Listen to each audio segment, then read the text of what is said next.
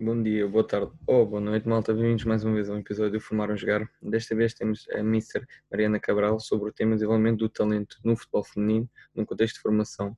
E desde já, eu sempre acompanhado pelo Fábio e pelo Tiago. Fábio. Eh, antes de mais, saudar-vos a todos também e a nossa convidada, Mariana Cabral. Obrigado por estares connosco. Um, e antes de darmos início à nossa conversa, uh, gostávamos de pedir um bocado o teu background, profissional, como jogadora e como treinadora, também para te ficarmos a conhecer um bocadinho melhor, antes de partirmos então para as nossas perguntas.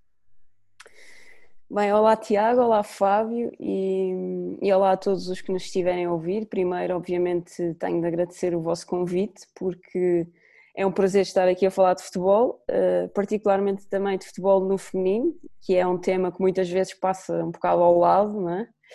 Uh, e é um prazer também estar aqui num espaço muito rico que, que tem acolhido, devido ao vosso trabalho, que tem acolhido muita gente competente no jogo e no treino, uh, nomeadamente pessoas que eu, que eu tenho o prazer de conhecer e com quem aprendi muitíssimo, como é o caso de, do Edgar Cardoso, que esteve aqui mais recentemente, ou, ou do José Boto, do Rodrigo Moraes, uh, entre tantos outros treinadores que têm passado aqui e que têm, têm partilhado as suas perspectivas e muito bem, acho eu, porque uh, o que mais acho uh, ao longo dos anos é que é com a partilha que nós podemos eh, refletir internamente e que podemos evoluir, independentemente de concordarmos uh, mais ou menos com as visões de, de, de, dos outros, porque eu acho que quando nós temos verdadeiramente uma paixão por aquilo que fazemos, como é o caso aqui do futebol, e é por isso que nós estamos aqui reunidos, um, nós temos que saber que ouvir o outro ajuda-nos a evoluir porque caso estejamos abertos a isso e caso o nosso ego uh, seja suficientemente maduro para saber isso e para ter essa abertura, nós conseguimos sempre refletir internamente e, e aprender qualquer coisa com, com o que os outros dizem. Pronto. E fiz aqui um grande uh, preâmbulo, mas ainda ao que, ao que perguntaram. Um, é precisamente por essa, por essa vontade de, de aprendizagem começa o meu percurso. Eu, eu fui, antes de ser treinadora, fui jogadora. Primeiro em São Miguel, porque eu nasci nos Açores uh, e só vim para Lisboa para a faculdade. Uh, e depois, quando vim para a faculdade, uh, continuei a jogar futebol e, e daí destaco especialmente dois clubes. O primeiro, o 1 de dezembro, que é um clube de Sintra, que na minha altura era o crónico campeão de futebol feminino, há mais de 10 anos que era campeão, ganhávamos as taças de Portugal no Jamor, participávamos na Liga dos Campeões e portanto isso são experiências que, que, para mim foram muito marcantes e que obviamente para uma jogadora eh, são muito marcantes, particularmente para jogadoras que, que na altura nós não éramos profissionais, nenhuma de nós e portanto esse tipo de experiências como ir à Liga dos Campeões eram de facto muitíssimo marcantes, não é? E depois houve uma outra experiência que também foi muito marcante para mim, que foi, eh, como, enquanto jogadora também, foi jogar no Odivelas, que é um clube que já não existe, mas que, que era ali nos campos de Odivelas, onde é agora o sindicato de jogadores. Porque tive aí uma treinadora uh, que, digamos, que me catapultou para onde estou agora, que, que hoje é minha amiga uh, e que é uma pessoa que eu admiro muito, que é a Helena Costa que é scout uh, do Eintracht Frankfurt, da Alemanha, na, na, parte masculina, e que é comentadora da, da Sport TV. Eh, curiosamente, ela na altura era treinadora do Odivelas e tinha o Edgar também como adjunto, e portanto foi uma equipa uh, e uma equipa técnica com a qual eu aprendi muito enquanto jogadora, porque eu antes realmente jogava o jogo, mas não entendia verdadeiramente o jogo, não é? E eu acho que quem quem é treinador hoje em dia e teve um background como uh, jogador consegue perceber isto que eu estou a dizer e, e, consegue perceber esta experiência que é nós enquanto jogadores se calhar passamos muito tempo uh, sem jogamos jogamos o jogo mas não o percebemos verdadeiramente. E depois quando passamos para o outro lado enquanto treinadores uh, aí sim conseguimos compreender melhor melhor o jogo. Se calhar hoje em dia já nem tanto eu acho que já, já há outro tipo de conhecimento por parte dos jogadores e das jogadoras, e isso é bom, obviamente. Uh, vocês são muito novos, se calhar não se lembram disto, mas os mais velhos que estiverem a ouvir, acho que sabem que os, treinos há sei lá, há 15 anos, se calhar até há 10 anos, eram, eram treinos, pá, a gente, eram umas corridinhas, era uma posse de bola qualquer, uh, e pronto, e era a peladinha do costume, né? isto eram os treinos, portanto, tudo o que não fosse isto era, era extremamente diferente e apaixonante e, e, pronto, e foi a partir daí da, dessa, dessa experiência e, e com a Helena Costa que eu um, ganhei mais interesse pelo jogo e pelo treino, comecei a perceber que realmente aquilo havia uma certa lógica no jogo e, e também no, nos exercícios de treino, e foi ela que me incentivou uh, a ir para a treinadora, e foi aí então que eu tive a minha primeira experiência como treinadora, como estagiária uh, na escola do Benfica, no Estádio da Luz, que é, um, que é, é o centro aqui do, do mundo dos treinadores em Lisboa, basicamente, uh, onde na altura estava Helena Costa, estava o Edgar Cardoso e uma série de outros eh, treinadores fantásticos.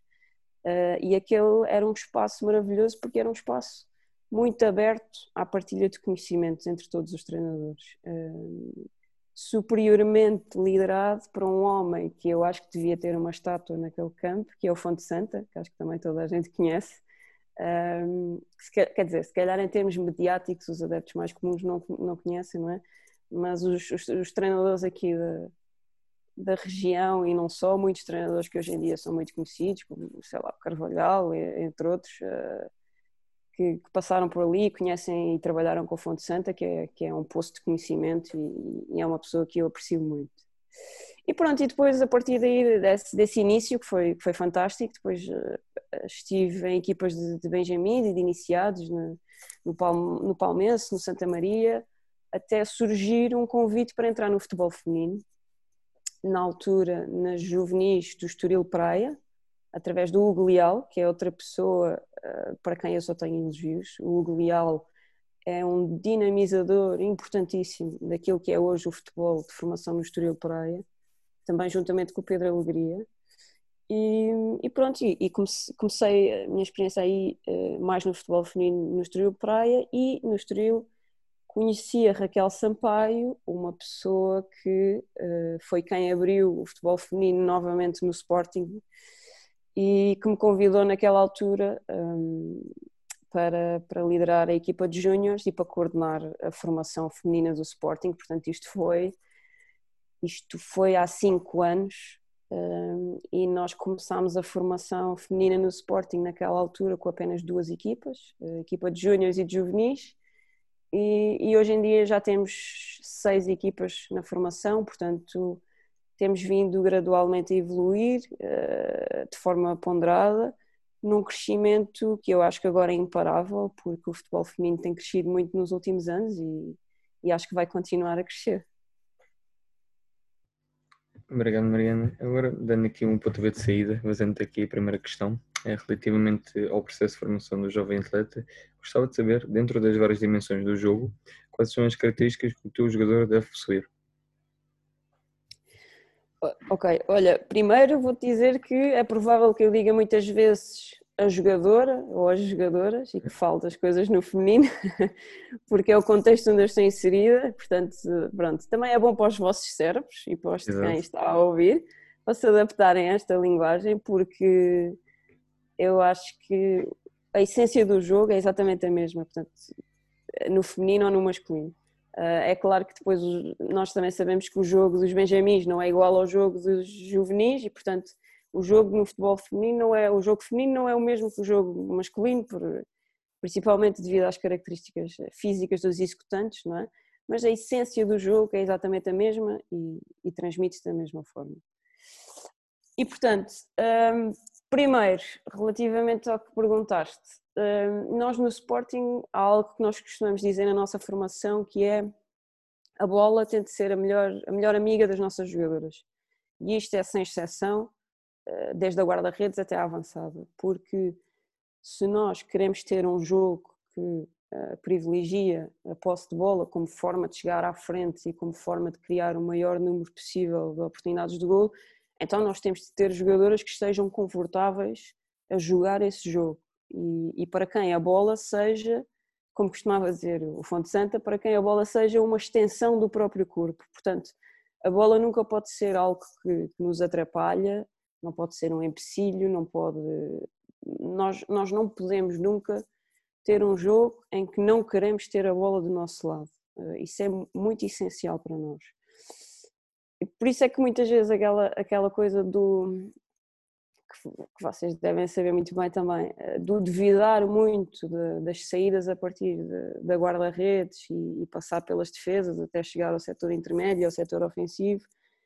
Nós sabemos que é invariável uh, que haja os comentários uh, aos riscos que isso, que isso comporta, uh, muitas vezes até de, comentários que, que provêm das, das, bancadas durante os jogos, mas esse é um risco que para nós é um risco perfeitamente calculado e aceitável. O que nós queremos é que as nossas jogadoras estejam confortáveis a jogar dentro desse risco.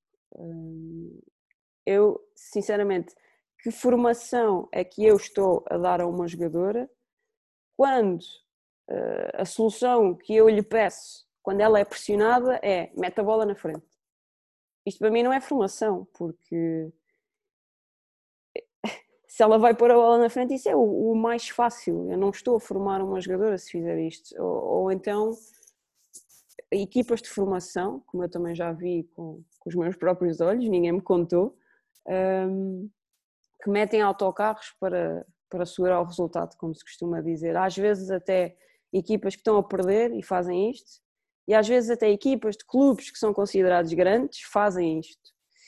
E se calhar no final essas equipas até podem ganhar o campeonato ou o torneio ou o que for. Mas isto para mim é impensável. Isto para mim não é formação. Eh, e atenção, eu respeito quem pensa de forma diferente, obviamente, cada um faz o que lhe apetece nos outros clubes e nas suas equipas, mas esta é a minha forma de ver as coisas Uh, e isto para mim não, não é formação, sinceramente. Uh, e não tenho problema nenhum que, que, digam que eu sou fundamentalista ou não sei o quê. Eu sou fundamentalista do bom futebol, não tenho dúvidas nenhumas, não tenho problema nenhum em dizer que sou. E acho até que isso é um elogio, uh, agradeço. mas isto para vos dizer que esta é a nossa, nossa forma de ver a formação na, na formação feminina do Sporting Pá, e seguramente enquanto eu aqui estiver, já lá vão cinco anos, e seguramente enquanto aqui continuar, nós não nos vamos desviar destas ideias, porque esta é uma visão comum que nós temos e os treinadores, obviamente, eh, sabem disto. Voltando um bocadinho atrás, nós queremos ter a bola, mesmo a partir de trás, mesmo uh, tentando, dentro desse risco, que as, que as jogadoras estejam confortáveis. E depois, quando há essas perdas de bola, sejam elas de menor ou maior risco, é simples. Nós uh, o que queremos é jogadoras que queiram recuperar a bola imediatamente. Ponto final. Nós costumamos dizer também que quando perdemos a bola, damos um passo em frente para recuperá-la. Quando ganhamos a bola, damos um passo atrás para mantê-la. Pronto, isto é algo que nós costumamos dizer às jogadoras para elas entenderem aquilo que, que nós queremos, em termos gerais, não é? Portanto, nós queremos jogadoras que tenham prazer em ter a bola, prazer em querer atacar mais do que o adversário, em querer desmontar uh, as defesas adversárias de várias formas e feitios, fazer golos de várias formas e feitios, e isto tudo, obviamente, uh, fazendo com que elas uh, saibam entender o jogo, saibam quais são os princípios do jogo e do nosso jogo para que possam tomar uh, as decisões corretas e não só tomar as decisões corretas, mas as decisões corretas tomadas o mais rápido possível, uh, bem executadas e também sob pressão, porque uma coisa é eu executar sem pressão nenhuma outra coisa é executar uh, sob, sob pressão. E, e realmente eu, enfim, de, uma das coisas que que eu, que eu tenho eh, nos anos em que passo nisto e também, felizmente, tenho alguma sorte, porque devido à minha atividade profissional como jornalista, eh, tenho muitos contactos com, com muitos treinadores de futebol, treinadores de futebol, muitos deles de alto rendimento, outros de, de formação. E uma das coisas que eu tenho aprendido e que, que acho que é, que é uma verdade uh, do futebol é que há hábitos uh, no futebol que, é, que, são só isso, que são só hábitos, são hábitos enraizados, uh, coisas que nós vemos no futebol sénior e que depois passam nas televisões e que depois os jovens acabam por ver isso nas televisões e acabam por inconscientemente, se calhar até, nem, nem conscientemente, mas acabam por imitar aqueles comportamentos ou, ou até mesmo os treinadores de formação que se calhar vê aqueles comportamentos, vê aqueles jogos nas equipas séniores e depois replicam esses comportamentos e esquecem-se que na formação nós nunca podemos treinar como se estivéssemos numa equipa sénior. Okay? Isso, isso é mesmo impensável. Eu, um exemplo que eu costumo dar às jogadoras, elas sabem, e, e, que é muito simples de entender e que se vê recorrentemente é este. Quando há bolas lançadas, uh, imaginem que vocês estão, estamos sem bola, há uma bola lançada para as costas do nosso setor defensivo, mas a nossa central ou lateral, não interessa, recupera a bola, acaba por, por recuperar a bola e está de frente para a nossa uh, guarda-redes.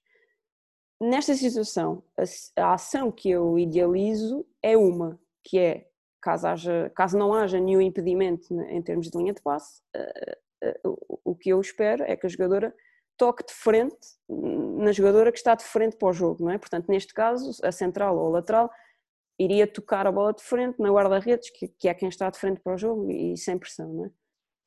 Se calhar o mais fácil é o que se costuma ver na televisão e nos jogos séniores, que é neste tipo de situações em que uh, os laterais, os centrais estão, estão de costas para, para, o jogo e estão a recuperar uma bola, normalmente o que é que fazem?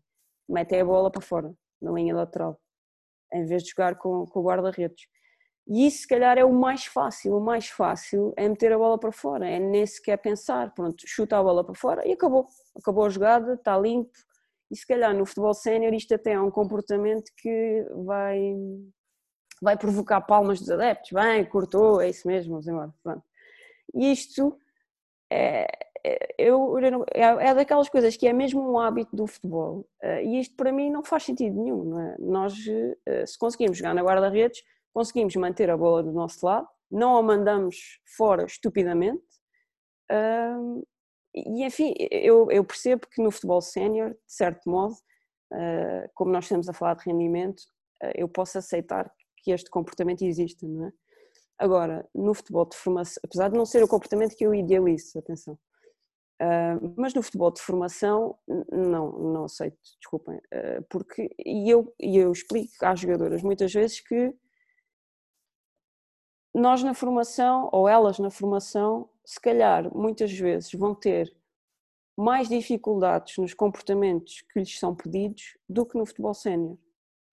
Mas eu acho que é precisamente para isso que serve a formação, é para, para que elas desenvolvam ferramentas para lidar com uh, os problemas mais difíceis do jogo.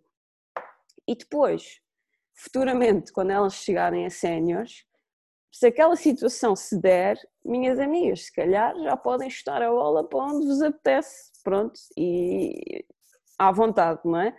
Uh, mas eu gosto de pensar que no futuro, uh, se calhar elas não irão fazer aquilo porque já estão habituadas a fazer de, de, de outra forma e em vez de se perder a bola, mantém-se a bola uh, e pronto. E, e isto para dizer, desviei-me aqui um bocadinho, mas isto para dizer que, que há, muito, há muitos hábitos no futebol que nós às vezes nem sequer refletimos sobre, sobre eles e, e, vale, a pena, vale a pena refletir e vale a pena realmente pensar sobre tudo aquilo que nós uh, vemos nos campos de futebol. E especialmente na formação porque se nós queremos formar uh, jogadores e jogadoras de, de, qualidade então temos de lhes exigir uh, comportamentos que sejam de alto nível não, não podemos só uh, ficar pelo, pelo, pelo básico, porque isso não vai fazer evoluir ninguém, na minha perspectiva. Obrigado, Mariana. E acho engraçado ter uma, uma, primeira frase que tu disseste que a bola é a melhor amiga do jogador. Isso faz-me lembrar um bocadinho a série mítica, toda a gente deve estar apaixonada do Oliver e Benji. Até rimo um bocadinho por dentro quando disseste essa frase e é engraçado. E, e, é verdade, é, nós devemos tratar a bola como fosse parte de nós, como a frase que disseste do, do Fonte Santa, é uma extensão do nosso próprio corpo e acho que é inteiramente plausível para aquilo que nós pretendemos para todos os jogadores e jogadores que nós pretendemos ter no nosso caminho.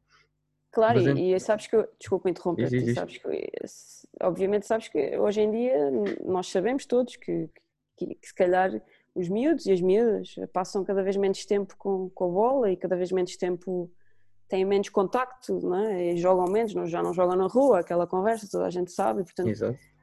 nós temos de incentivar a que isso aconteça eh, até mesmo nos treinos.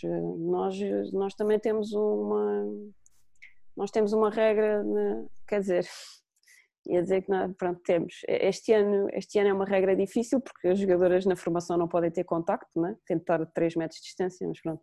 Nós temos uma regra que na formação que, que é elas durante na semana têm 30 minutos em que estão, estão a jogar livremente e os treinadores não intervêm. Pronto, e aí tentamos dar um bocadinho de, uh, liberdade ponto final de toma, uh, vocês é que têm a bola, fazem as equipas e façam, façam o que quiserem. Uh, e, e, damos ali um bocado de tempo, porque se calhar elas não têm, não têm aquele tempo fora de, de, dali, não é? Uh, na escola, na, na, rua, e não têm tanto, tanto contacto com, com a bola como, como deveriam ter, e, e era bom que tivessem. Sim, e acho que também é uma escapatória ao mundo das regras dos adultos, ou seja, ter ali no, no mundo delas e deles para poder respirar, fazer o que quiserem e ditar as suas próprias regras. Ao fim cabo é um bocadinho por aí. E Mariana, pegando também em, no segmento das, da resposta que tu fizeste, queria saber, sabendo que uh, já temos o perfil de, de jogador que tu queres, sabendo que essas jogadoras também têm potencial, qual é devem ser os pontos fundamentais para garantir que o processo de formação das jogadoras seja rico e completo, não só em termos de aquisição, mas também em termos de conhecimento e evolução uh, da jogadora? Sim, olha, eh, primeiramente eu acho que nós, enquanto treinadores de formação, temos de ter uma noção essencial eh, que é olhar mais para a jogadora e menos para a equipa. Isto é absolutamente essencial. E o treinador, para conseguir fazer isto, tem de ser mesmo muito treinador, eh, acreditem, porque isto é o mais difícil o mais fácil uh, é nós, nós acharmos, uh, eu, quanto mais, mais anos vão passando, noto mais isto, e quando vou olhando para os treinadores mais jovens, o mais fácil é, é, é pegar na equipa e tentar controlar aquilo que é a equipa. E é preciso um treinador estar muito tranquilo com, com o conhecimento que tem e, com, e com, com a equipa que tem, com o clube que tem e com a estrutura que tem por trás, para saber que o mais importante não é a equipa, não é o resultado que a equipa vai, vai ter, mas são realmente as jogadoras individualmente. Eh, e obviamente sabemos que as jogadoras têm de estar dentro de um coletivo, não se expressam eh, sozinhas, mas uh, o que nos interessa é que elas evoluam de forma individual e não, e não em termos coletivos, não é? Isto mais ainda quando falamos de escalões etários mais, mais baixos, não é? Nós nós olhamos para a, as nossas equipas como um meio e não como um fim. Pronto.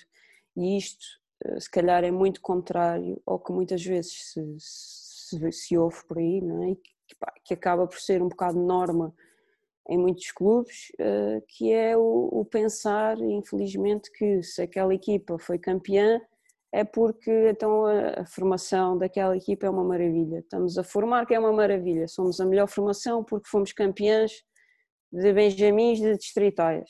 Opa, ótimo. Não, claro que não, não isto, isto não existe. Isto não é assim. Obviamente, para quem está dentro do treino, eu acho que consegue perceber que isto não é verdade. Eh, não tem cabimento. Nós, na formação, muitas vezes sabemos que o que é mais favorável para um, para um jogador ou para uma jogadora, se calhar não é o que é tão favorável para o rendimento de uma equipa, mas na formação nós não temos de estar uh, tão preocupados com esse, com esse rendimento da equipa, particularmente nos escalões mais baixos, então nem pensar. Uh, se, se, eu tiver num, num escalão sénior e tiver uma, uma jogadora que ao longo da semana tem um rendimento muito bom e a outra tem um rendimento bom, Obviamente eu estou no escalão sénior, vai, vai jogar aquela que tem um rendimento muito bom, que provavelmente vai dar mais rendimento à equipa e pronto, e acabou-se a história, não é? Agora, na formação, eh, se eu tenho estas duas jogadoras, eu tenho de olhar para cada uma delas individualmente e perceber eh, de que individualidades é que eu estou a falar, porque elas não podem ser tratadas todas da mesma forma, são diferentes, e tendo a olhar para o potencial delas, para aquilo que eu, que eu acho que, que vai ser o, o futuro delas, e, e, e, se calhar até mesmo para coisas do género. Uh, se ela teve um rendimento que não foi muito bom, mas porquê? Teve um problema na escola esta semana, ou teve um problema em casa, ou, percebem? Portanto, é, eu vou, será que eu vou deixar essa jogadora nessa semana uh, sem jogar por causa disso? Ela vai evoluir alguma coisa uh, sentada no banco ou em casa? Eu acho que não. A não ser que sejam jogadoras que, que precisam de lidar com a frustração de não jogar. Também há, também há algumas jogadoras dessas, posso dizer, de, de ter de aprender a ficar no banco e a saber ficarem frustradas e mesmo assim terem de saber uh, terem de saber apoiar a equipa e ficarem contentes. Isso também existe, não é? Mas, mas não, estou a falar desse caso, estou a falar nos casos normais em que, uh, em que queremos, que, obviamente, que as jogadoras joguem e, e, que, e, que, elas, para evoluírem, obviamente precisam de jogar. Os momentos competitivos são absolutamente essenciais para evoluir. Por isso é que esta a falta de jogos agora nesta, nesta pandemia é, é muito prejudicial para o crescimento de todos, é? de, de, de, jogadores e de jogadoras de, deste, deste ano. Felizmente nós, eh, enquanto equipa eh, B do Sporting, eh, competimos numa, numa competição sénior, portanto nós temos competição, apesar de termos uma equipa que, que engloba jogadoras desde os 15 aos 19, e isso é bom para elas porque podem, porque podem uh, competir.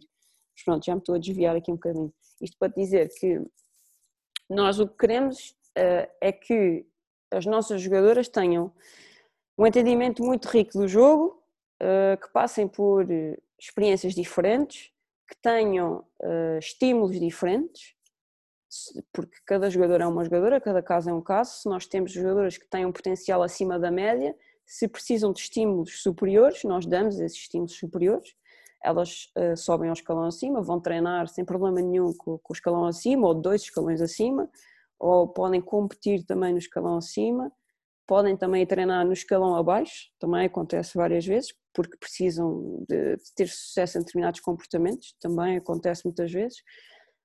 O que nos interessa realmente é que elas tenham uh, essas dificuldades e esses estímulos para, para crescerem, porque uma jogadora que só tenha facilidades fica estagnada, uh, não, não, seguramente não, não vai crescer, e nós, enquanto treinadores, cabe-nos a nós proporcionar uh, os contextos adequados para que elas evoluam, uh, seja isto através do treino, seja, uh, seja através dos exercícios do treino, seja no próprio feedback durante o treino.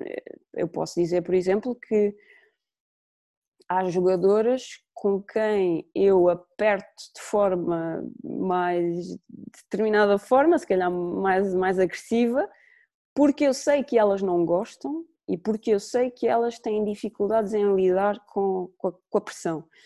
Então, se elas não conseguem lidar com a minha pressão no treino e com, com, eu, com eu estar a pressioná-las no treino, como é que elas depois vão lidar com, com a pressão de um jogo competitivo? Vai, vai, ser ainda mais difícil, não é? Portanto, dentro daquilo que são as nossas possibilidades no, no contexto de treino, nós tentamos criar contextos individuais para cada uma para que elas possam ir, ir evoluindo uh, e, possam, e possam ser melhores jogadoras. Posso, posso também dar outro exemplo que é nós no nosso campeonato, uh, mesmo sendo uma equipa B que, que tem jogadoras dos 15 aos 19 anos, nós, nós jogamos contra equipas séniores, é verdade, mas de qualquer modo, é a segunda divisão nacional, hum, de qualquer modo, muito, a maioria dos jogos que, que nós temos são jogos que nós passamos em, em organização ofensiva,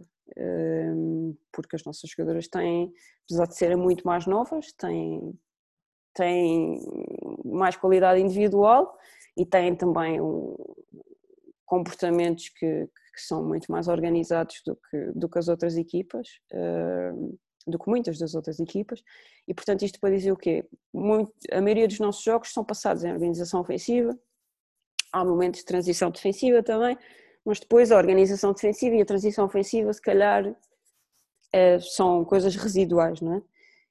Isso, obviamente, não é positivo para as jogadoras porque, porque não estamos a formá-las nesse, nesses aspectos mais, mais específicos. Então, cabe-nos a nós, enquanto treinadores, procurar soluções para, uh, para potenciar este outro lado. Então, o que é que nós fazemos? Muito frequentemente, a meio da semana, nós uh, fazemos jogos particulares contra equipas de rapazes ou de homens.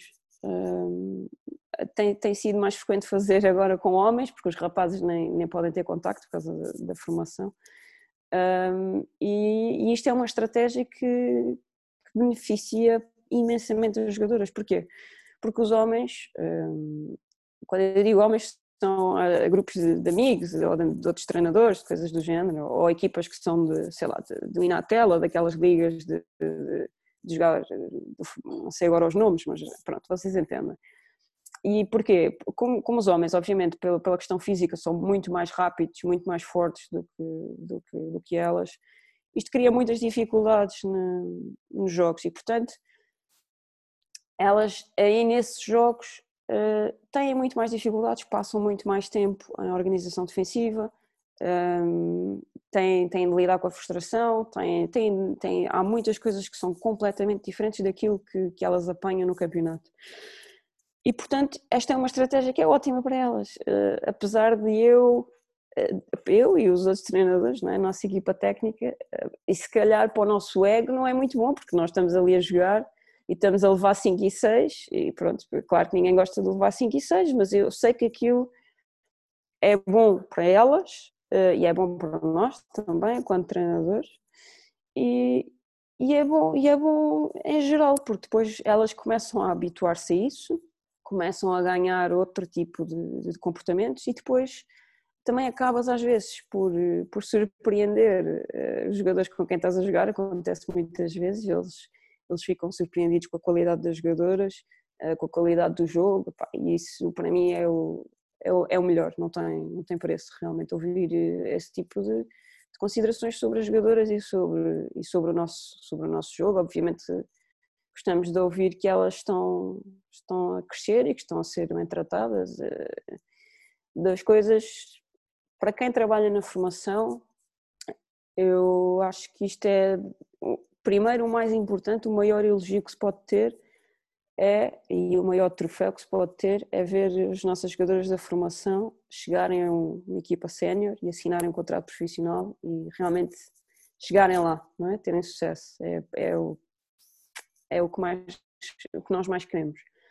E depois, uh, o outro lado, são, são os elogios de, das pessoas que estão por fora e que, uh, que veem que as coisas são, são bem feitas. Não é? Eu posso dar um exemplo, nunca mais me vou esquecer deste exemplo. Eu até hoje não sei quem era o senhor, não faço ideia, mas houve um jogo, não sei se, acho que foi há dois anos, não tenho certeza, eh, que nós jogámos contra o Benfica de Júnior e no final do jogo, acho que ficou 0-0 o jogo.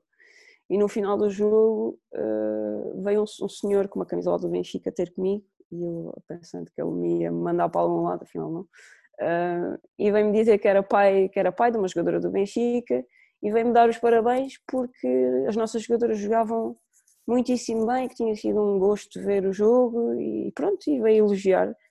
E eu até hoje não sei quem era o senhor, mas isto isto para mim vale muito, porque vale muito mais para mim o elogio deste senhor do que dizer que eu ganhei um jogo a meter o autocarro lá atrás. Pronto.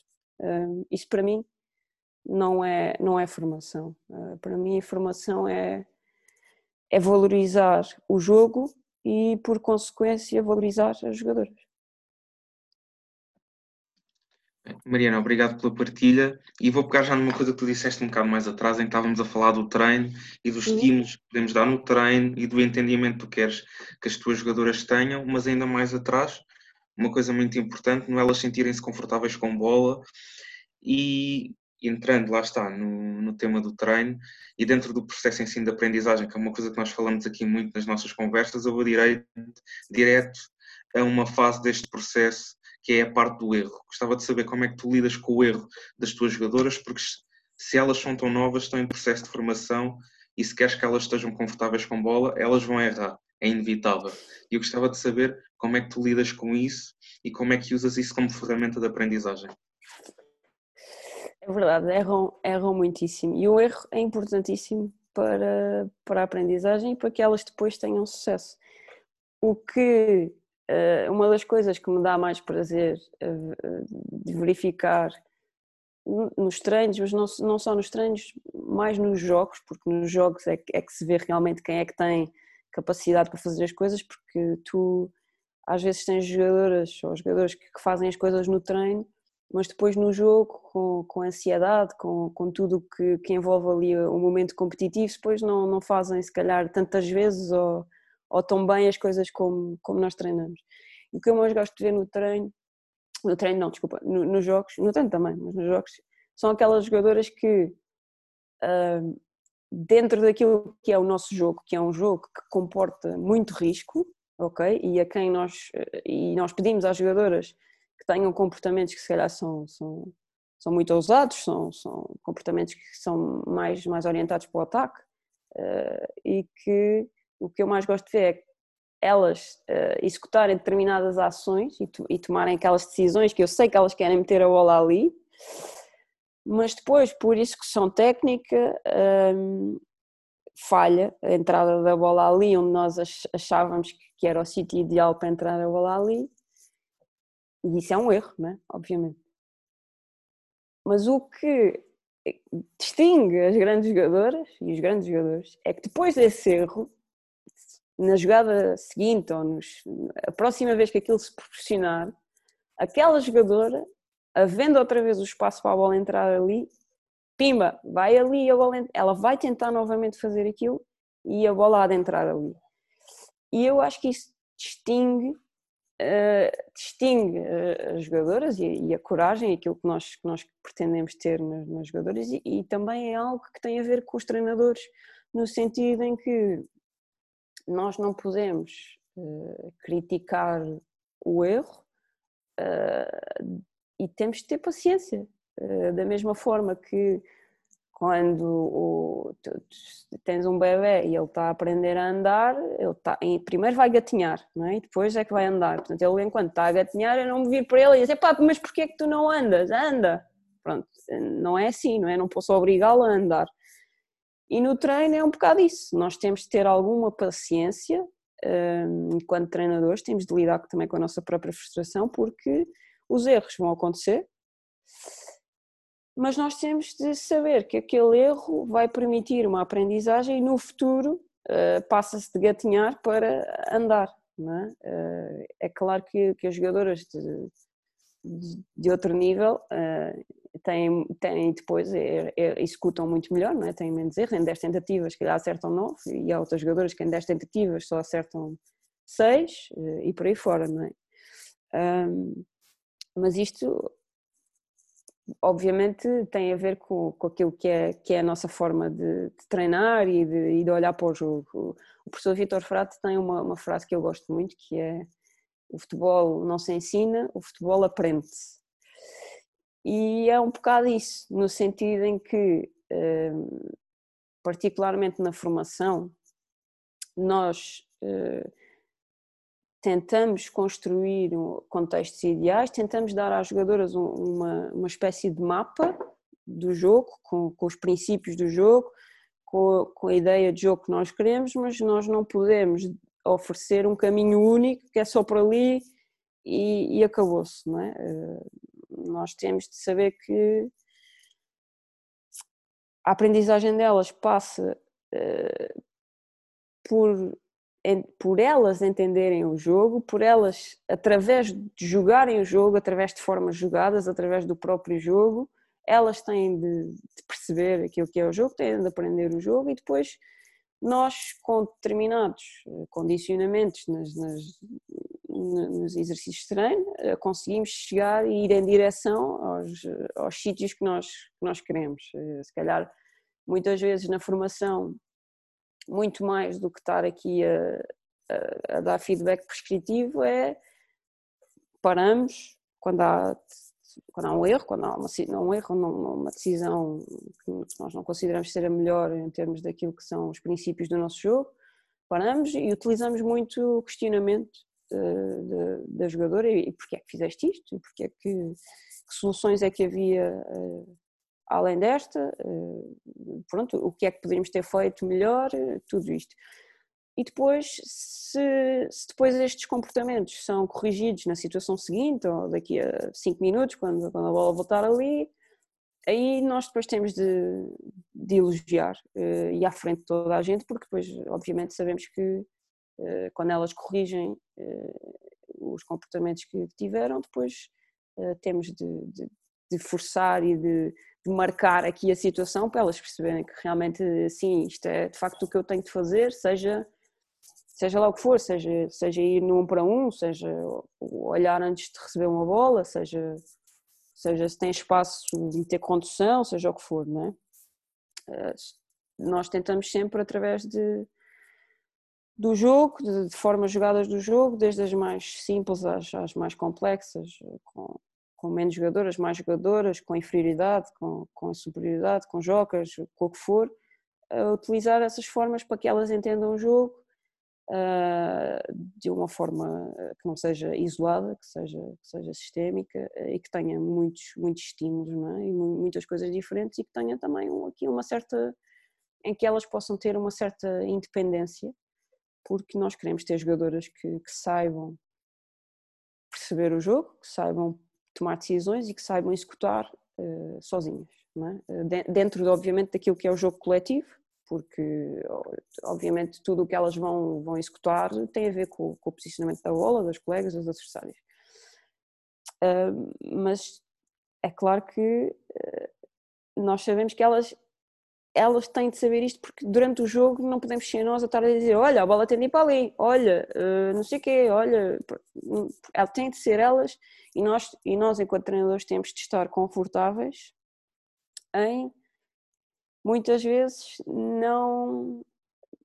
Mesmo sabendo que eh, a solução está ali, eu tenho algumas dúvidas às vezes em dizer se, se a solução está ali ou não, porque se calhar elas é que têm que perceber onde é que está a solução e, e corrigir, eh, porque senão estamos a formar jogadoras ou jogadores que estão muito dependentes de, dos treinadores. E eu acho que hoje em dia isso é um, começa a ser, de certo modo, um problema uh, pelo conhecimento que muita gente tem e, e que é ótimo, eu, eu, acho que é ótimo o conhecimento técnico que os treinadores hoje em dia têm, mas é preciso também, uh, por vezes, refletir e perceber que nós, às vezes, temos de deixar as coisas nas, nas mãos das jogadoras e dos jogadores, porque são, são eles e, elas que, que estão dentro do jogo e são elas que fazem e decidem e executam e, e são elas que têm que ser independentes porque no futuro, eh, mesmo que eu agora lhes esteja a dizer oh, faz isto ou aquilo ou não sei o quê, depois elas sobem, vão para outro clube, vão para outra equipa e não tem ninguém a dizer nada e depois eh, como é que é, é? Pronto, eh, já dei aqui uma grande volta, não sei se acho que respondi, não sei, não sei se sim ou não. Ah, depois esqueci de dizer outra coisa importante que também tem a ver com os treinadores, agora por causa disto das soluções. Obviamente o treinador tem que ter muitas competências técnicas, tem, tem, tem, tem de conhecer o jogo, tem, se não conhecer o jogo não vai saber arranjar estratégias para, para ensinar o jogo às jogadores, não é? Mas um treinador que seja muito, que saiba muito do jogo, que seja muito bom a planear, que seja muito bom a analisar, mas que não tenha empatia, eu tenho muitas, muitas dúvidas que vai ter sucesso, sinceramente do que vou vendo, porque por muito que, que um treinador saiba, os jogadores, sejam de formação ou sejam séniores, eh, a todos os níveis, eh, claro que uns mais do que outros, se tu não os conseguires convencer uh, a fazer determinadas coisas, ou se não os trouxeres para a tua ideia, se, se, eles têm de estar, tu tens de ter empatia, tu tens de conseguir ligar-te às pessoas. Se tu não te consegues ligar às pessoas, ou neste caso aos jogadores, às jogadoras, sejam de, de 10 anos e tens, tens de lidar com, com elas eh, de forma mais de amiga, não é? Ou seja uma sénior que é internacional e tens de te ligar de outra forma, se calhar pela tua competência, mas tem de haver sempre uma empatia, porque senão não, não, te, vão, não te vão seguir, seguramente. E por muitas ideias ótimas uh, que tu tenhas, e por muito competente que sejas, uh, isso depois não vai funcionar. E é, é uma outra frase que nós também usamos muito na nossa formação, que é não são só as ideias, são as pessoas que transmitem as ideias. E isso faz toda a diferença. E, e, aqui, e aqui, algo que tu disseste, e que eu nem sequer tinha perguntado, mas era a questão do feedback, eu vou fazer uma resposta de, não é bem dito, é rápido, mas é de pensamento rápido. Na utilização do feedback interrogativo, se alguma vez até agora tiveste assim uma resposta de uma jogadora que, que te ficou mesmo, que te ficou mesmo marcada, ou seja, fizeste uma interrogação sobre soluções de um exercício e ela deu-te uma resposta que se calhar até fugiu àquilo que tu estavas a pensar. Isto é uma pergunta, dou-te tempo para pensar nela, ok? Entretanto, eu vou introduzindo já a outra. Uh, a outra, isto, pronto, recordando que estamos a falar em contexto de formação e acreditando que na formação vocês podem ter, lá está, este modelo de jogo aberto para dar um maior número de estilos, de estímulos uh, às vossas jogadoras, mas dentro de, da operacionalização dessa ideia, se vocês dão muito ênfase a determinados tipos de formas de exercício, ou seja, se utilizam muito mais jogos reduzidos, formas jogadas para transição, ou se usam mais jogos formais condicionados, as formas grandes de jogo, ou se é a junção disto tudo que acaba por criar o vosso processo e se não, o porquê? Olha, uh, eu estava a tentar pensar na primeira pergunta. Desculpa. uh, não é fácil assim de repente, mas é claro que muitas vezes, se calhar não tanto no, no treino, no questionamento, mas acontece muitas vezes nos jogos elas arranjarem soluções que tu não imaginas. Hum, simplesmente uh, há um exemplo de um jogo, acho que foi no ano passado, nós jogámos contra o Estoril e uma das nossas defesas centrais passa ali um bocadinho à frente do meio campo e chuta a baliza. Esta está maluca, vai-me rematar no meio campo. E ela mete a bola perfeita e foi o golo. E porquê? Quando eu olho, e ela tinha razão, a guarda-redes estava fora da área. Não sei o que é que lhe deu, estava distraída, estava mal posicionada, não sei. Um, e foi gol. Portanto, o que ela, aquela solução, eu não estava a pensar naquela, naquela solução, porque eu nem estava a vê-la, mas a jogadora realmente fez muitíssimo bem. Tem bola, olhou para a frente, olhou para a baliza, rematou, pronto, e foi gol. Uh, e isto para dizer que, não, não é exatamente o que tu perguntaste, não é no treino, mas é uma solução que, na, eu não esperava, não é? E nós temos de deixar sempre aqui alguma margem para as soluções que nós não, não esperamos. Eh, eu também me lembro de uma história que o Fonte Santa costumava contar de, de um rapaz, ah, acho que se pode dizer o nome, que era na, na, escola do Benfica, imagina, eles estavam a fazer um, uma situação de uma forma jogada 3 contra 2 e o rapaz, uh, pronto, que tinha a bola, uh, em vez de passar a bola uh, para o colega que estava sozinho, portanto, ele fixava o defesa e depois, em vez de pôr a bola para o lado que não tinha cobertura defensiva, metia a bola para o outro lado, onde, ainda estava a cobertura defensiva. Não sei se me estou a fazer entender.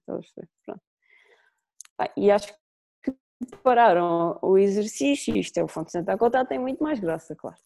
Uh, e parava o exercício e, e porque, é que, porque é que ele não passava a bola ao outro que estava sozinho? E o rapaz, na sua inocência, acho que era um miúdo novo, não me lembro agora da idade, tinha 7 anos ou qualquer coisa assim, na sua inocência diz que o colega, que no caso acho que era o Jota, eh, que hoje em dia eh, já não é da equipa, mas foi emprestado ao Raio Vallecano. Não, não foi emprestado, não, ao Alavés. Não me lembro agora quem é que foi emprestado o Jota, mas pronto, vocês percebem. E o rapaz, na sua inocência, disse que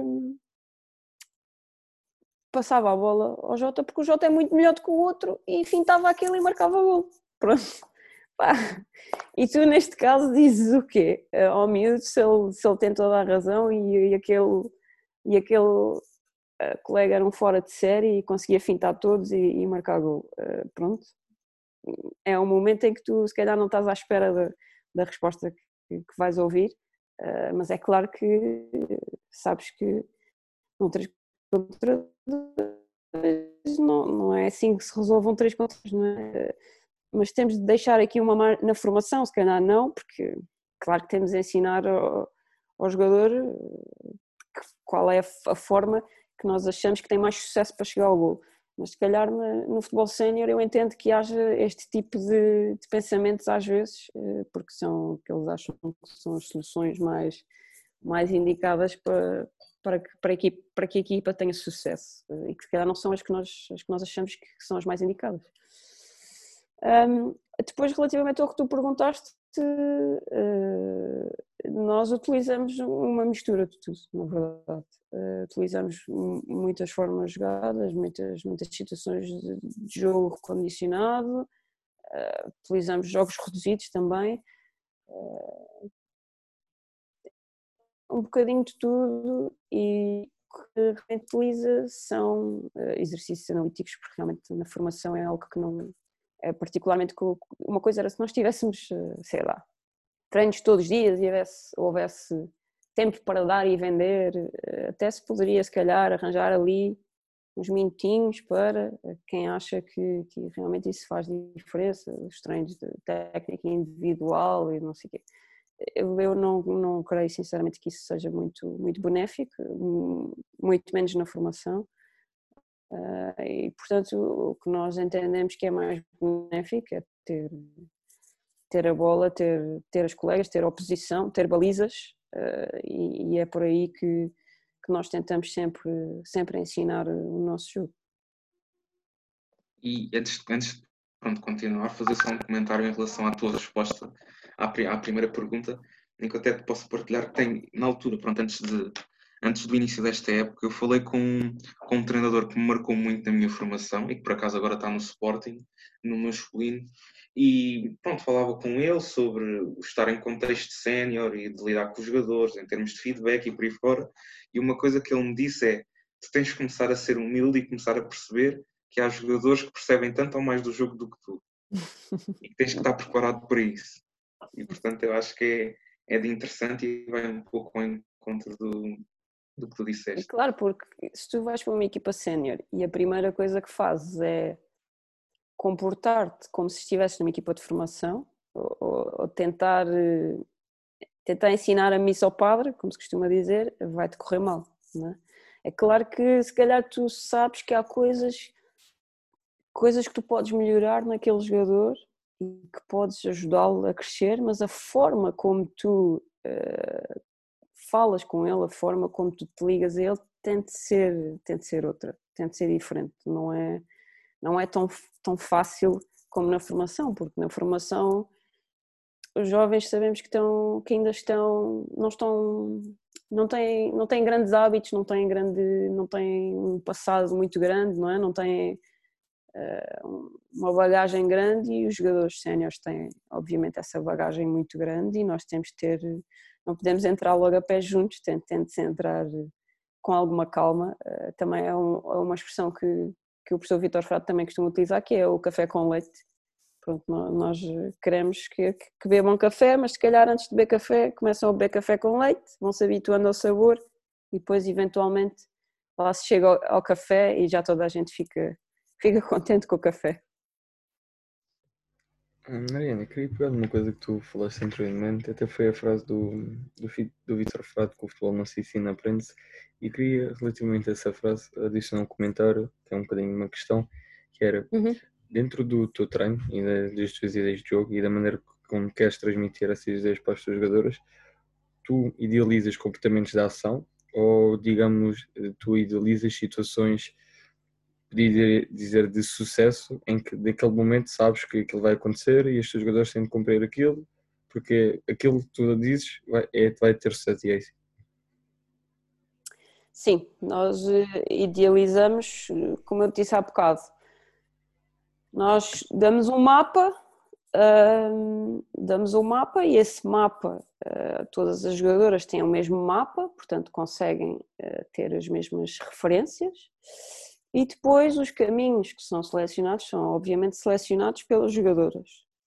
agora, elas sabem que há caminhos que nós preferimos e há caminhos que há caminhos que são autoestradas maravilhosas em que se anda bem e há outros caminhos que são caminhos de terra batida e que se calhar não vale a pena ir por aquele caminho ou há outro caminho que se calhar naquele dia está perfeito, não há trânsito, vamos por este caminho, mas há outro dia em que aquele caminho está cheio de trânsito e não é possível ir por ali. Portanto, elas sabem uh, o, o, que nós tentamos fazer é dentro daquilo que, que é a nossa ideia de jogo e, e a forma como nós jogamos, tentar que, uh,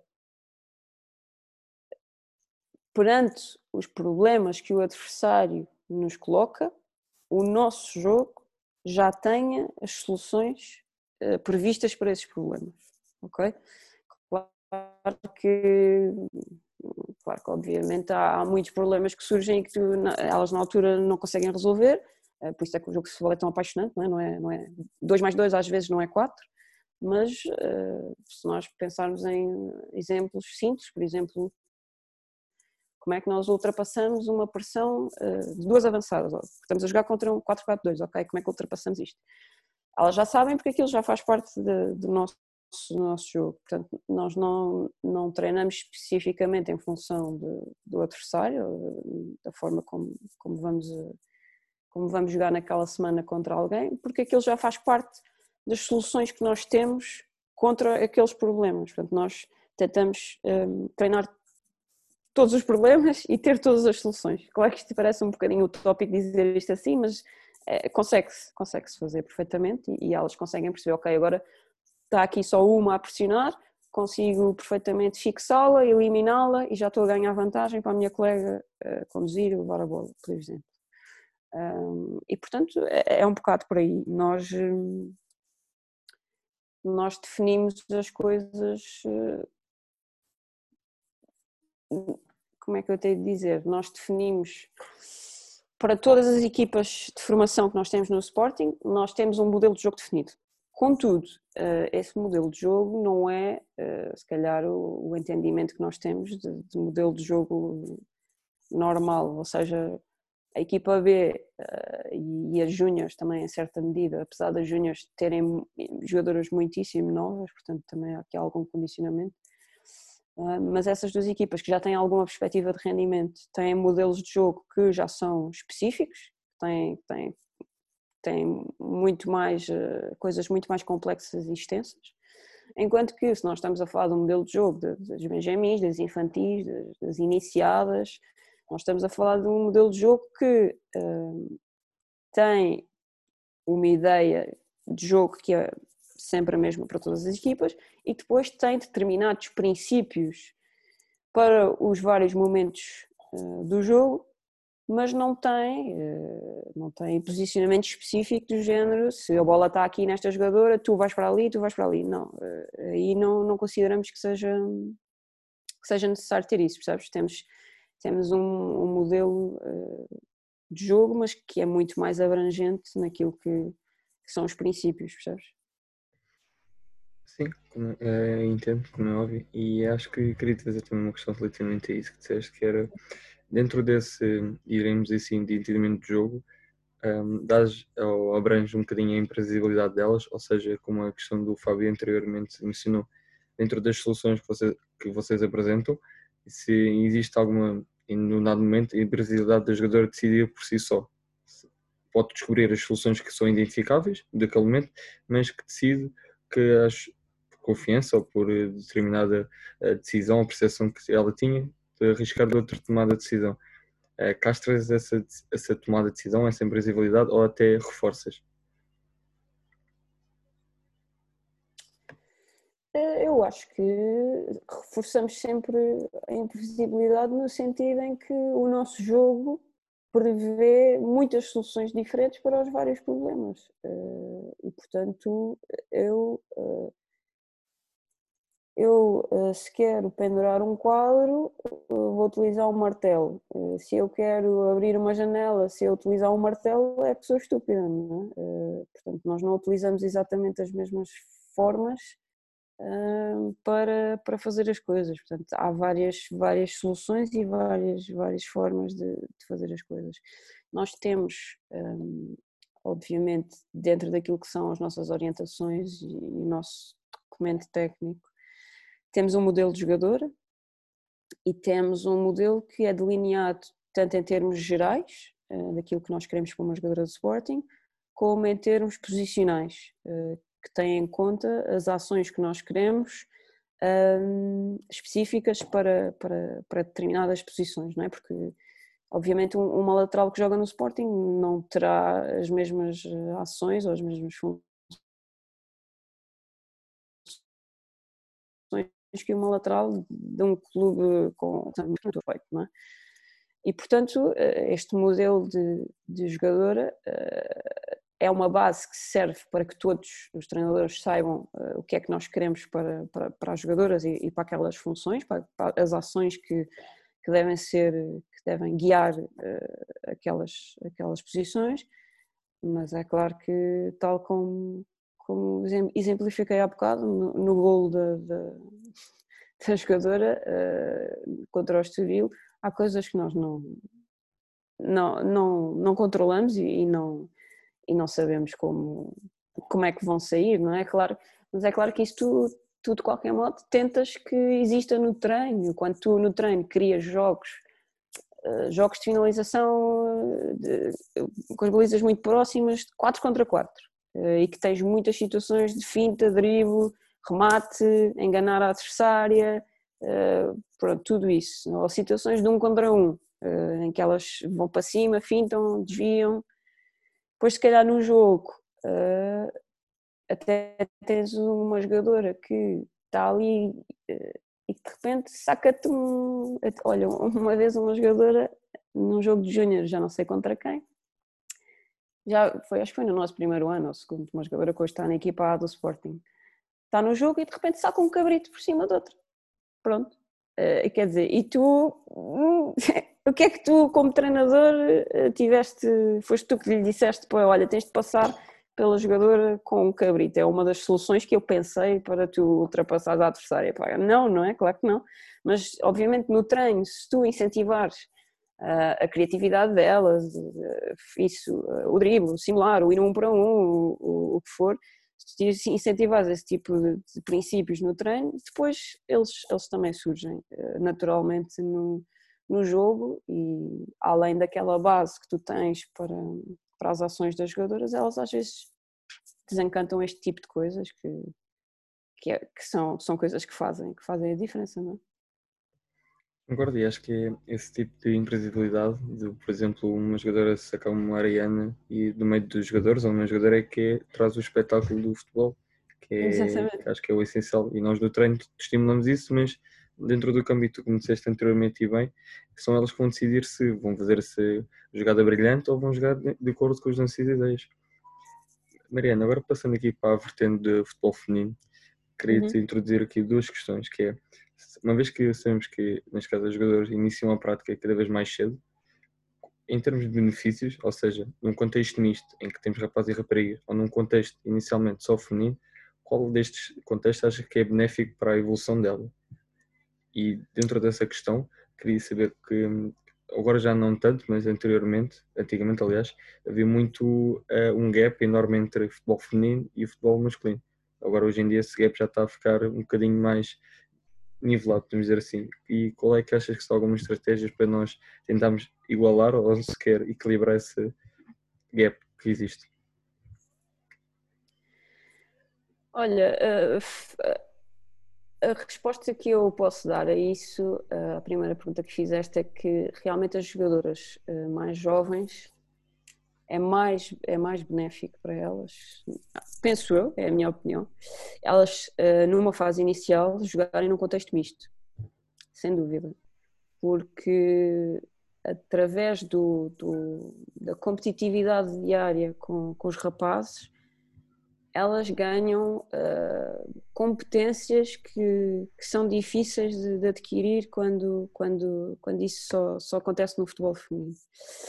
Só que depois há outras coisas que envolvem aqui outro tipo de decisões, por, por exemplo, hoje em dia uh, os clubes que têm futebol feminino são obrigados a, a, cumprir a certificação da Federação Portuguesa de Futebol e para cumprir essa certificação têm de ter uh, determinado número de jogadoras de, de, de escalão Benjamin, de escalão infantil, etc, etc. E, portanto, isso obriga a que uh, cada, cada vez mais cedo, em, em escalões etários cada vez mais baixos, uh, esses clubes tenham já determinado número de jogadoras. E, portanto,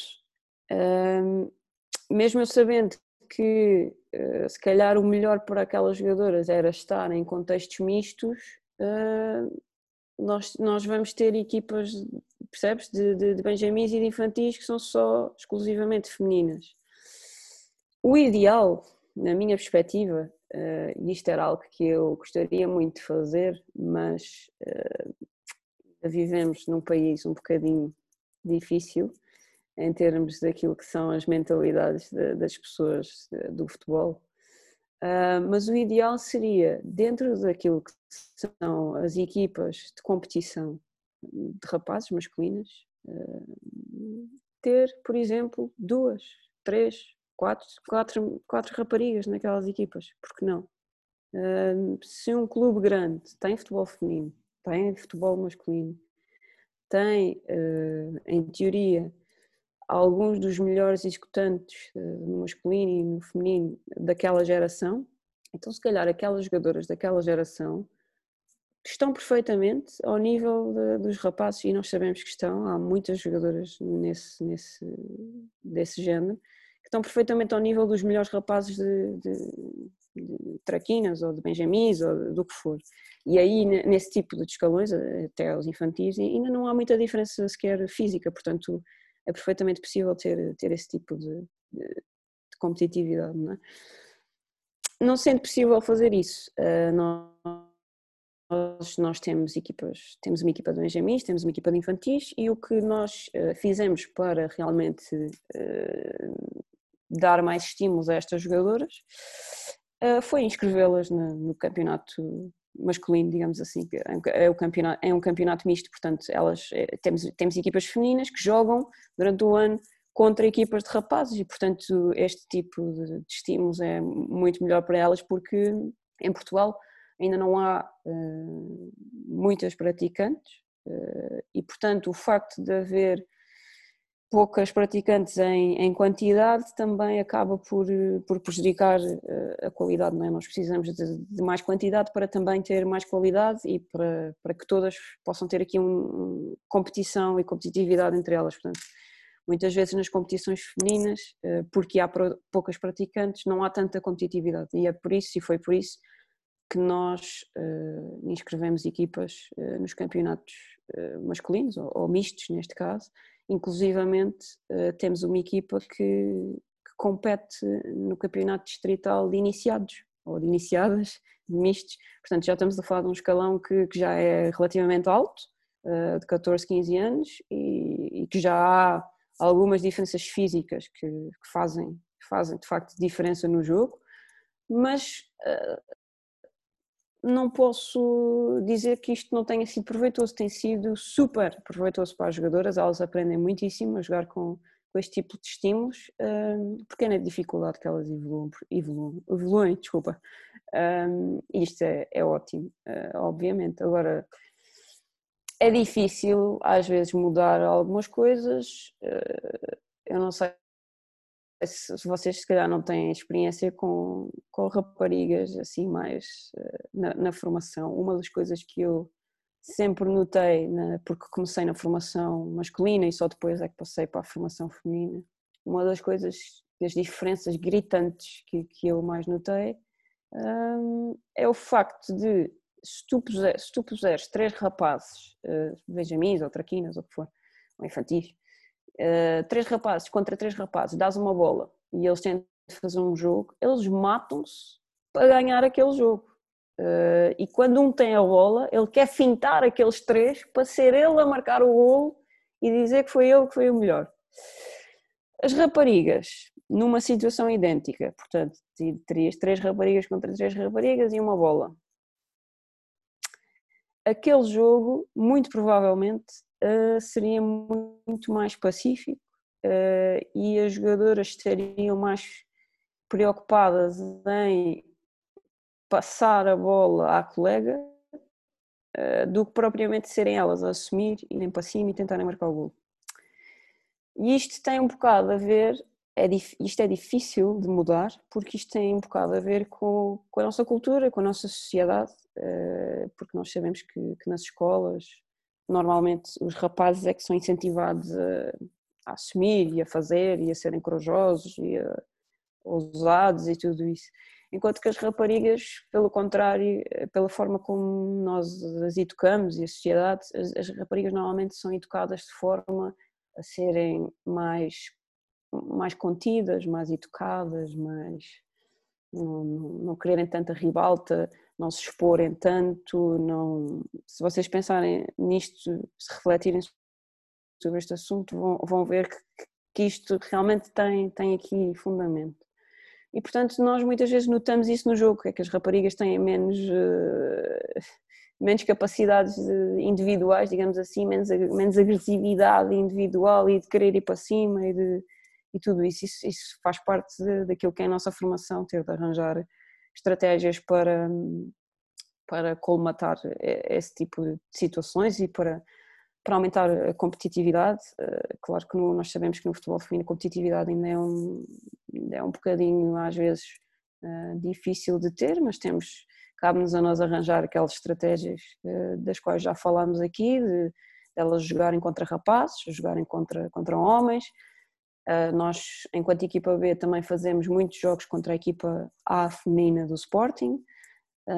muitas das nossas jogadoras vão treinar com a equipa à feminina do Sporting, portanto, várias estratégias para que haja aqui outros estímulos e, que haja mais competitividade. Nós também, antes desta pandemia, obviamente, tentávamos sempre ir a, a torneios no estrangeiro, dar aqui novas experiências às jogadoras uh, e pronto, dentro de, das dificuldades que temos, que, que sabemos que são estas, Uh, tentamos não, não nos focar tanto nos problemas, mas uh, focar nas, nas, soluções que nós podemos arranjar para que elas, para que elas possam crescer.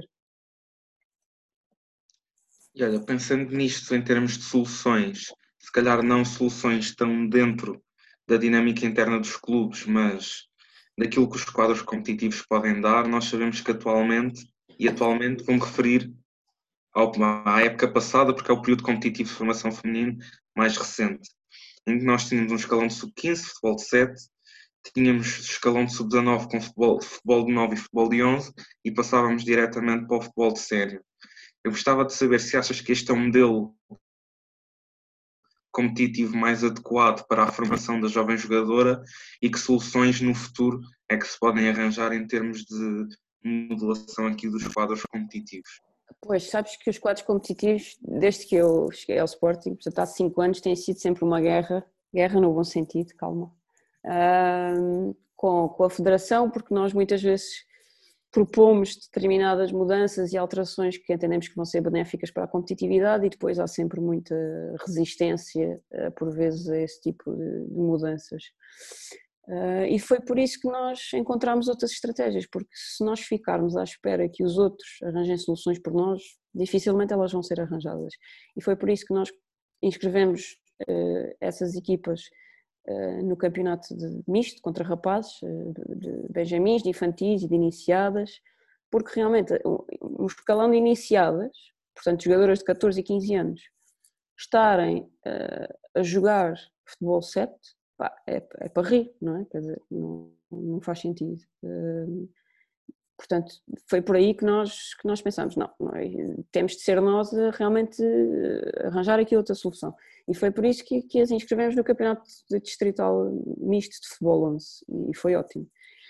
E depois, eh, relativamente às, às sub-19, uh, disseste bem que agora há futebol 11, mas não havia também. Portanto, a equipa sub-19 há três épocas jogava futebol 9, que também era um, um, era um, era um absurdo, não é? E qual foi a forma que nós arranjámos uh, para superar isso? Criámos uma equipa B e a equipa, as jogadoras de juniors passaram a ser a equipa B, a equipa B jogava contra séniores e futebol 11 uh, eh, e pronto, e, estava resolvido esse problema. Portanto, de facto, uh, os quadros competitivos têm demorado algum tempo a adequar-se ao que nós consideramos que é, que é mais competitivo, não é? Mas enquanto isso não é possível, vamos nós tentando arranjar as soluções uh, ideais. Uh, eu percebo que, que, que, haja poucas praticantes e a Federação justifica muitas vezes o facto de, de desses, desses campeonatos, por exemplo, o futebol 9 demorou bastante tempo até passar a futebol 11 nos júniores, porque se dizia que havia poucas praticantes, mas isso, enfim, claramente que, que, que, não era assim tão verdade, porque depois passou-se para o futebol 11 e já há equipas que jogam futebol 11 e, e facilmente isso conseguia contornar. Aliás, uma das nossas propostas tinha a ver com o facto de se deixar, uh, deixar nesse campeonato jogar três jogadores sub-20, por exemplo, e assim nunca haveria falta de, de, jogadores. Pronto, em relação àquilo que é o futebol 9 para o futebol 11, estamos a falar de duas jogadoras, portanto não, não faria diferença. Uh, mas pronto, uh, realmente houve, houve essa diferença, já, já, já, foi, já foi melhorado isso, já é bom. Uh, na, na, segunda divisão nacional, sénior, também, felizmente, nós também fizemos algumas propostas que, que a Federação, e a Federação felizmente também mudou o quadro competitivo no sentido em que na segunda divisão agora há, há uma primeira fase que só tem uma volta, e depois uma segunda fase que junta as melhores equipas que jogam duas voltas, portanto isto uh, é bom também, como é óbvio, esteve, esteve muito bem a Federação a fazer esta alteração porque assim conseguimos que haja mais jogos entre as, as equipas mais aptas e, e, e, mais jogos das equipas menos aptas contra equipas menos aptas, portanto é bom para todos porque nós... Não, não, é, não é benéfico para ninguém nós estarmos num jogo a, a ganhar uh, 7, 8, 9, 10, 0. Sinceramente, não, nem, nem para elas, porque ninguém quer, quer perder por estes números, nem para nós, porque são, são demasiadas facilidades às vezes que não, que não é o que nós queremos, não é o ideal para, para, para fazer evoluir jogadoras. Mariana, queria uma coisa que tu disseste relativamente, neste caso, é, ou nem digo impor, mas propor é, uma mudança. Achas que, por exemplo, as instituições organizativas, neste caso que, que ditam o futebol, não só masculino mas feminino, deviam ter mais incentivo, não só ouvir quem está, neste caso são os intervenientes, ou devem tirar partido deles próprios a fazer a mudança, ou seja, como tu disseste bem, um, e o Fábio e a questão do Fábio também, é, houve aquela mudança de futebol 7 para, 9, para 11, de, de futebol 9 para 11 também, dentro de, dos vários escalões e das várias etapas é, respondentes. E acha se devia haver mais a intervenção deles para essa mudança ou devem eles esperar e que sejam os intervenientes a fazer essa mudança? Não, eu acho é que eles deveriam pedir aos intervenientes uh, para darem suas, o seu feedback e as suas sugestões para, para, para a melhoria das competições. Uh, isso sim, era o indicado, porque uh, ninguém melhor do que nós, do que os treinadores e diretores que estão nos escalões, nos clubes e no futebol feminino, sabe o que é o que é, que é melhor para o futebol feminino. Não tenho qualquer dúvida disto não é, não é o treinador da equipa A do Sport, não é o Ruben Amorim que sabe o que é que é bom para o futebol feminino. Acho que isto é óbvio, não é? Tal como uh, as pessoas, algumas pessoas, se calhar, que estão na federação, eh, precisam ou deveriam uh, perguntar aos intervenientes de, futebol feminino que opiniões é que eles têm sobre, sobre as coisas. Isto é, é, é um hábito que, que não temos em Portugal, mas, mas devíamos ter, porque é através de, desta partilha, lá está, voltando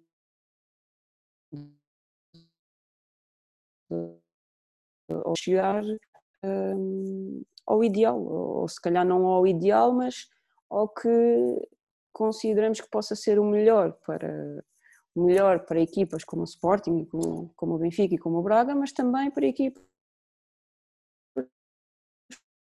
como o Estoril, ou o Atlético, outras equipas. Eh, portanto, há que eh, receber eh, as visões de, de todos os intervenientes para que depois se possa evoluir, particularmente no futebol feminino, porque o futebol feminino ainda está em crescimento e ainda precisa de muita, de muita adaptação uh, naquilo que são os quadros competitivos e naquilo que são, são as equipas uh, que participam na, na, nos vários escalões de futebol feminino, porque não há ainda assim tantas praticantes, como, como já falamos, e porque muitas vezes as equipas mudam muito de um ano para o outro porque, especialmente a nível sénior, porque há, há projetos que, que, se iniciam num lado e depois vão, vão para o outro lado, eh, e portanto é, é preciso ter também isto em consideração e, e é, aí é algo que é diferente do futebol masculino, que já tem os quadros competitivos se calhar mais, mais estabilizados, porque a competitividade é outra, é, é diferente, e mesmo aí às vezes até, até nos escalões de formação até, até se pede que haja mais, mais jogos competitivos do que, do que, muitas, vezes, do que muitas vezes há.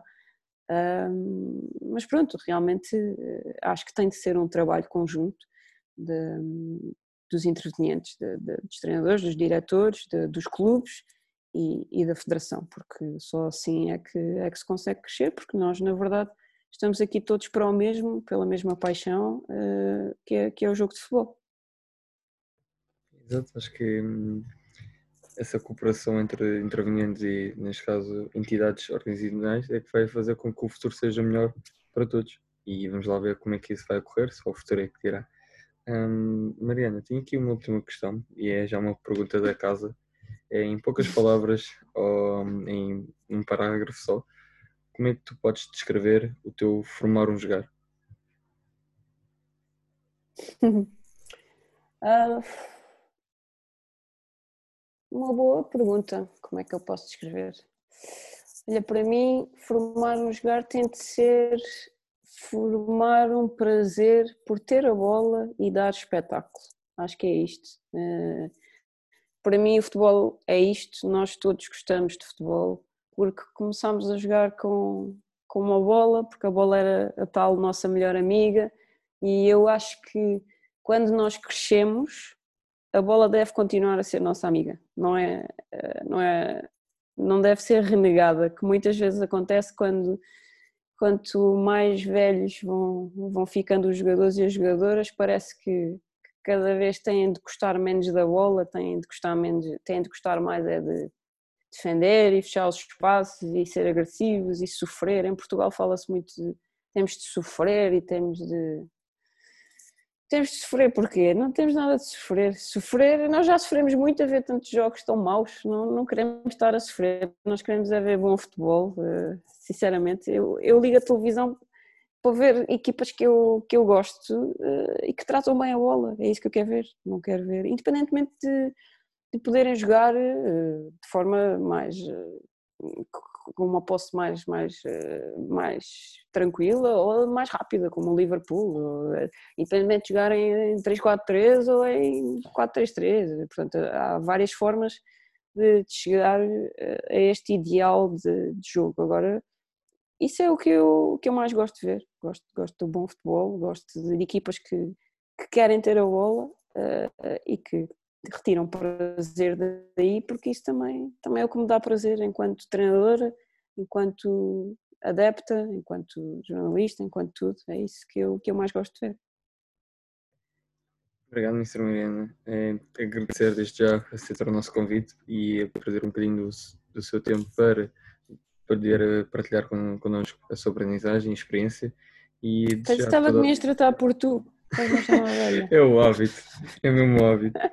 É, mas desde já quero mesmo agradecer do fundo do coração esta pequena partida e estas pequenas lições, é, não só também pela parte do treino, mas também é, abrir os olhos e, neste caso, os ouvidos às pessoas também que o futebol feminino também está a crescer e vai, e vai ficar aqui para crescer e vai ser muito agradável ver daqui a uns anos o que era e o que vai ser.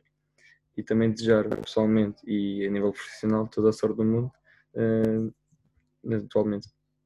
Fábio. Pronto, também para não estar aqui a repetir muito o que o Tiago disse, obrigado por teres passado aqui um bocado desta, desta tarde connosco e desejar-te as maiores felicidades para a época desportiva que aí vem e também agradecer-te, foi algo que nós não falamos muito, mas também por todas as entrevistas tão bem conduzidas é que nos trazes da Tribuna Express e com quem nós aprendemos tanto também.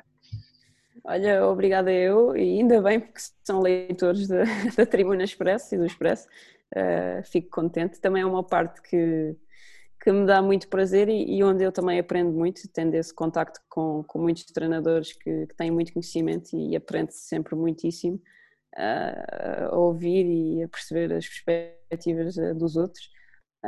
e pronto, muito obrigada por, por me terem recebido aqui, por me terem deixado falar um bocadinho também sobre futebol feminino e já agora deixar aqui a mensagem que se calhar muitos treinadores que estão a começar e, não, não pensam, não pensariam no futebol feminino como, como uma um sítio para onde gostariam de ir. Uh, se calhar têm de começar a pensar de outra forma, porque o futebol feminino está a crescer tanto que, que é capaz de ser um, bom sítio para, para os treinadores também evoluírem e terem aqui outras, outras saídas, outros contextos profissionais uh, que muitas vezes na, na, parte masculina que já está, são, já começa a ficar saturada, se calhar já não, já não há tanto aí, é? e, e também há que dizer que em Portugal, uh, todos os anos, o futebol feminino cresce muito e há cada vez mais equipas que são profissionais e semi-profissionais e já há muitos treinadores, diretores, jogadoras que, que, são totalmente profissionais e portanto também já é uma área que começa aqui a ganhar uh, outro tipo de, de, de, importância no futebol e, e ainda bem que é assim. Muito obrigada. Aqui está, malta, mais um episódio de Formaram Jogar. Espero que tenham gostado. Uh, ouçam, comentem e partilhem e vemos no próximo episódio.